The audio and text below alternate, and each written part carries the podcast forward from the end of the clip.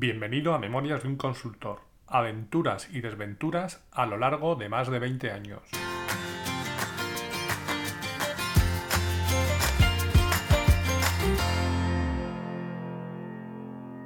Hola, buenos días, buenas tardes o buenas noches y bienvenidos al episodio 50 de Memorias de un consultor.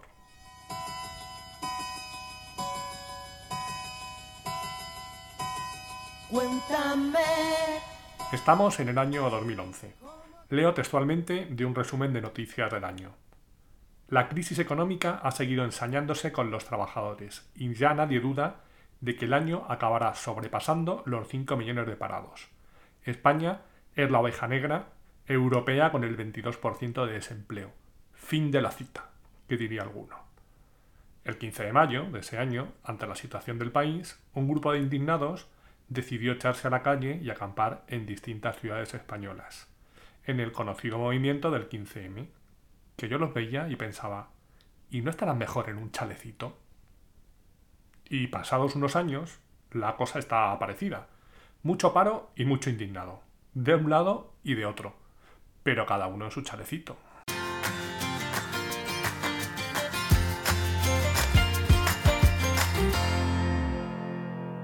En episodios anteriores ya había mencionado el tema de la crisis, pero que a nuestro sector no terminaba de llegar, hasta que lo hizo.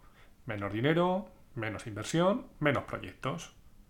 Nosotros habíamos ido creciendo con cabeza, intentando hacer las cosas bien, pero habíamos pasado de ser cinco, los tres primeros valientes de los que hablé en el episodio 40, Asdrúbal y yo, a ser más de 15 personas. Y todos en nómina, menos uno. Nóminas que la gente quería cobrar todos los meses, curiosamente. Como comentaba, el crecimiento fue progresivo y con cabeza, lo cual no quita que cuando se empezaron a torcer las cosas, no nos empezara a dar un poco de vértigo. Pero es que de eso va todo esto, de arriesgarse y apostar. Además, nuestra idea era intentar hacer las cosas de una manera distinta, de manera más limpia, más honesta, y fue algo que mantuvimos siempre pasara lo que pasara pareja de ilusos. Por ejemplo, cuando empezaron a torcerse las cosas, teníamos dos opciones, aligerar carga o soportar la carga. Y decidimos, no digo que fuera lo correcto, pero es lo que hicimos, soportar la carga. O más bien aumentarla. En lugar de echar a nadie, decidimos meter dinero, rehipoteca y préstamo personal y mantener a todo el mundo. Como digo, puede que no fuera lo más indicado, pero es lo que hicimos. Confiábamos en que con eso salvaríamos el bache. Y bueno, ya veremos luego si fue así o no.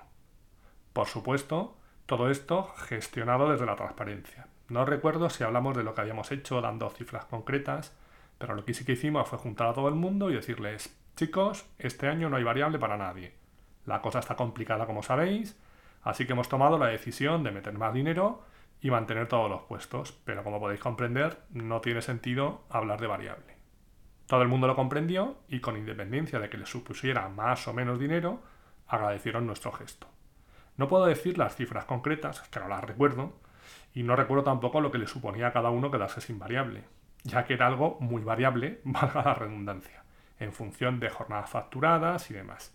Y aunque estas habían bajado en general, seguro que había alguien en particular que salió especialmente perjudicado, pero lo asumió sin problemas, porque él había o ellos habían seguido facturando. En esa época no se estilaba tanto el teletrabajo, pero nosotros no teníamos problemas en que la gente lo hiciera. De hecho, les dábamos todos los medios necesarios para que lo hicieran. Móvil con datos, concretamente tenían BlackBerry todos, o casi todos, en función de que quisieran o no, un portátil y un modem USB. Y ahora que sale lo del modem USB, recuerdo una anécdota con el proveedor de telefonía que teníamos en ese momento.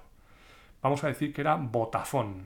No me complico mucho en ocultarlo que realmente es un detalle sin mucha importancia, porque creo que son todos parecidos. Yo he sido de todos los colores, rojo, naranja, azul, y como le dije a una persona que me atendía una vez que estaba haciendo un cambio de compañía, compromiso de permanencia de dos años, no hay problema. Imagino que será el plazo en el que me toquéis las narices y me tenga que ir a la competencia, porque eso es lo que me ha pasado con cada una de ellas. De hecho, en aquel momento, cuando pasó lo que voy a contar, ya habíamos migrado las otras líneas de móvil a otra compañía, pero los modem USB, por lo que fueran, seguían con Vodafone. Aunque apenas los utilizamos, pero nosotros los pagábamos religiosamente. Por aquel entonces los datos tenían un límite. Mm, pero justo en ese momento sacaron la primera tarifa plana de datos. Y yo dije, bueno, lo voy a probar y si funciona, se lo cojo a todo el mundo. Es que nuestra forma de actuar era, o de funcionar era un poco así. Por ejemplo, todo el mundo tenía su tarjeta de crédito y si, por ejemplo, como pasó un día, me llamaba alguien y me decía, oye, que mi portátil se ha muerto, le decía, no pasa nada, te bajas a la tienda que quieras y te coges el que más te cuadre dentro de las especificaciones que tenemos, que no pase de 800 euros y problema resuelto. Está claro que cosas así se pueden hacer en compañías de un tamaño pequeño, pero es que es mucho más rentable que esa persona al día siguiente pueda estar trabajando sin problemas que tener que seguir el típico procedimiento de hablar con el responsable, etc. Que he visto algún caso de un responsable de tecnología llevar un portátil con trozos de esparatrapos pegados, ¿vale? Para que no se caiga la pantalla. O alguien que pide un, con un determinado puesto de responsabilidad, pedir un portátil nuevo, tener que pasar por tres aprobaciones y en el mejor de los casos, tenerlo pasado cinco meses. No le dio sentido.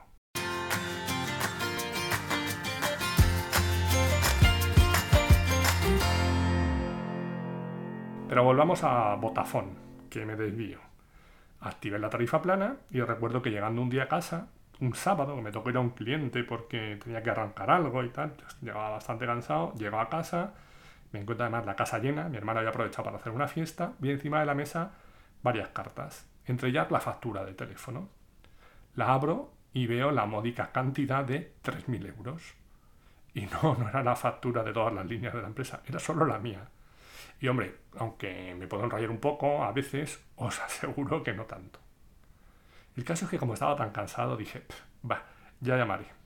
El lunes llamé al servicio de atención al cliente y les comenté el incidente. Y me dicen que puede ser que no se aplicara el tema de la tarifa plana y se hubiera seguido tarificando a precio normal. Le digo que vale, que muy bien, pero que necesitaba una solución. Y me dice, bueno, es que como el cargo es dentro de dos días, usted pague para que no le corten la línea y yo pongo la incidencia. ¿Cómo? ¿Que pague? Y, así hice. Pagué. Dije, bueno, ya lo arreglaremos. No me quería quedar sin línea. A los cuatro o cinco días, como no había tenido noticias, llamé por teléfono y la persona que me atendió me dijo, ah, pero quiere que le calculemos la factura. Y yo le dije, no, me no. Llamabas a ver si podía ser que me pasaran 3.000 euros todas las semanas, porque yo ya no sé dónde tirar el dinero. Bien, pues no acabó ahí la cosa. Tuve que volver a llamar y al final la solución que me dieron es que no era posible devolverme el dinero, que me abrían una línea de crédito y todas mis facturas posteriores tiraban de ahí. Increíblemente no hubo forma. Recuerdo que escribí una carta al director comercial exigiéndole que en la Fórmula 1 saliera mi nombre junto a su marca, en el logo del corredor que patrocinaban en aquel momento. Que esperaba además que si en algún momento más adelante era yo el que necesitaba dinero, ellos iban a ser igual de generosos y más chorrar de este tipo. Pero lo cierto es que no hubo forma de recuperar ese dinero. Así que tuve que seguir con ellos hasta que me fundí el crédito.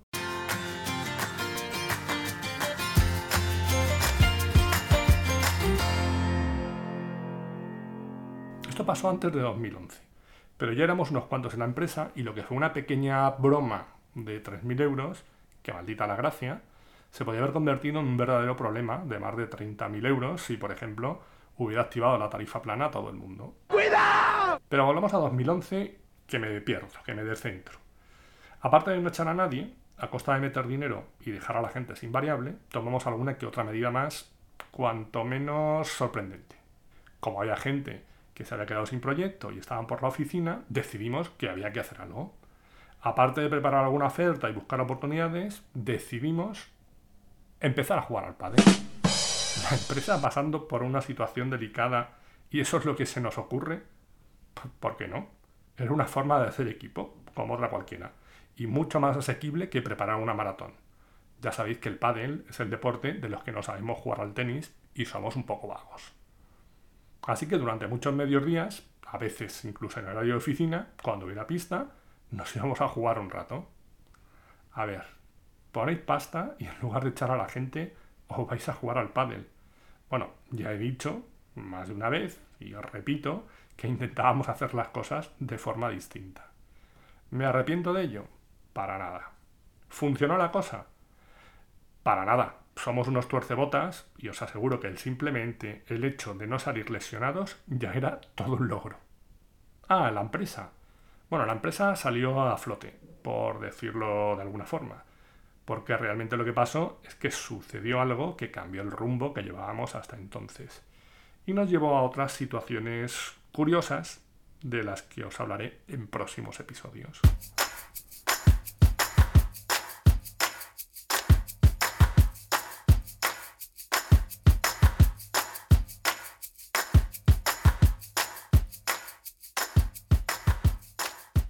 Cosas que aprendí de lo que he contado hoy.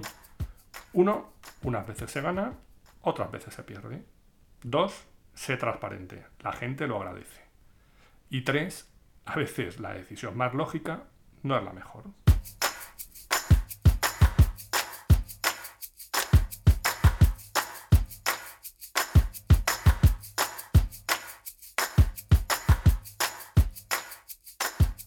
Y hasta aquí hemos llegado hoy. Ya sabéis que podéis encontrar un nuevo episodio el próximo miércoles a eso de las 8 de la mañana, hora de la España peninsular, una hora menos en Canarias, aunque después cada uno lo escucharéis cuando os dé la gana, como no puede ser de otra forma. Podéis encontrar todos los episodios del podcast en la página memoriasdeunconsultor.com, donde estaré encantado de recibir vuestros comentarios, y también en la mayoría de plataformas de podcasting. Y si queréis saber algo más de mí, me podéis encontrar también en mi blog personal a ancos.com. Gracias por haber llegado hasta aquí y os espero en el próximo episodio. Adiós.